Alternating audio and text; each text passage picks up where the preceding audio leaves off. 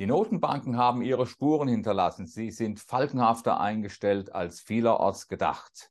Was die Investoren daraus gemacht haben zum Jahresende, das erfahren Sie gleich.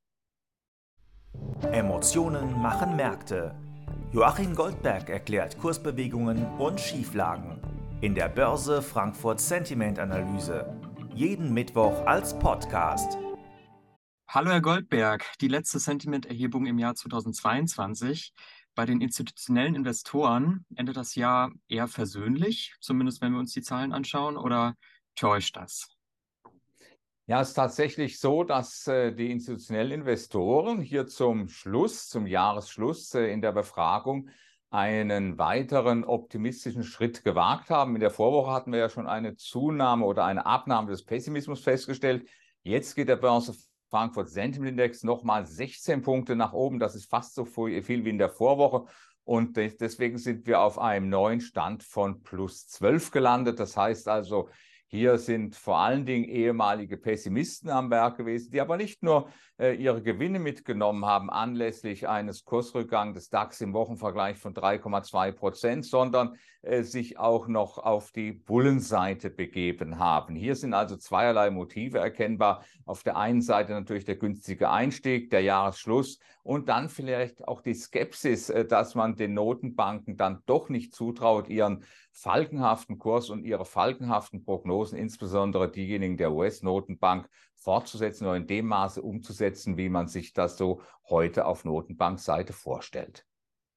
Bei den Privatanlegern hingegen überwiegt eher die Skepsis. Was sorgt denn für diesen Unterschied zwischen den Lagern?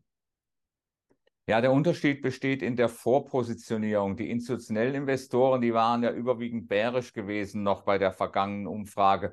Und jetzt äh, dieses Mal zeigen sich die Privatanleger, die in der vergangenen Woche leicht bullisch gewesen sind, die haben diesen Optimismus abgebaut. Äh, äh, da entscheidet also die Vorpositionierung, dass hier vor allen Dingen seitwärts eingestellte Marktteilnehmer auf den Plan gerufen wurden. Sie sind in die bärische Bewegung mit eingestiegen. Das heißt also, der Börse Frankfurt Sentiment Index in diesem Panel, er fällt um sieben Punkte von einem ursprünglichen Stand von plus fünf auf minus zwei.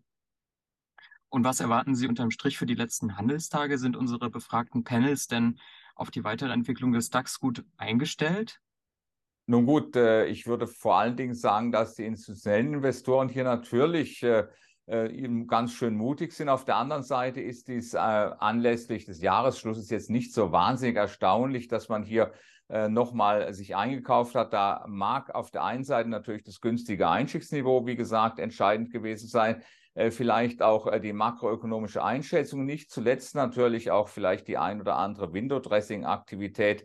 Äh, da will man also in den, ins Jahresende leicht positiv reingehen. Das ist insgesamt keine richtige Bedrohung für den DAX. Unter normalen Umständen hätte ich gesagt, naja, da fehlt jetzt im Zweifel an der Unterseite die Nachfrage, aber das Jahresende hat eigentlich seine eigenen Gesetze. Es wird sich dann im nächsten Jahr zeigen müssen, ob diese äh, ob dieser leichte Optimismus, er ist nicht extrem, ob sich der auch tatsächlich äh, gerechtfertigt hat oder ob der DAX dann den Investoren doch nochmal ein Schnippchen schlägt. An dieser Stelle möchte ich äh, zum Abschluss, zur letzten Sentimenterhebung dieses Jahres, möchte ich vor allen Dingen den Teilnehmern am Sentiment, aber vor allen Dingen den Zuhörerinnen und Zuhörern danken für das regelmäßige Zugucken und für das Interesse. Ich wünsche Ihnen allen ein gesegnetes Weihnachtsfest und ein erfolgreiches neues Jahr. Die Börse Frankfurt Sentiment Analyse. Jeden Mittwoch als Podcast. Zum Abonnieren fast überall, wo es Podcasts gibt.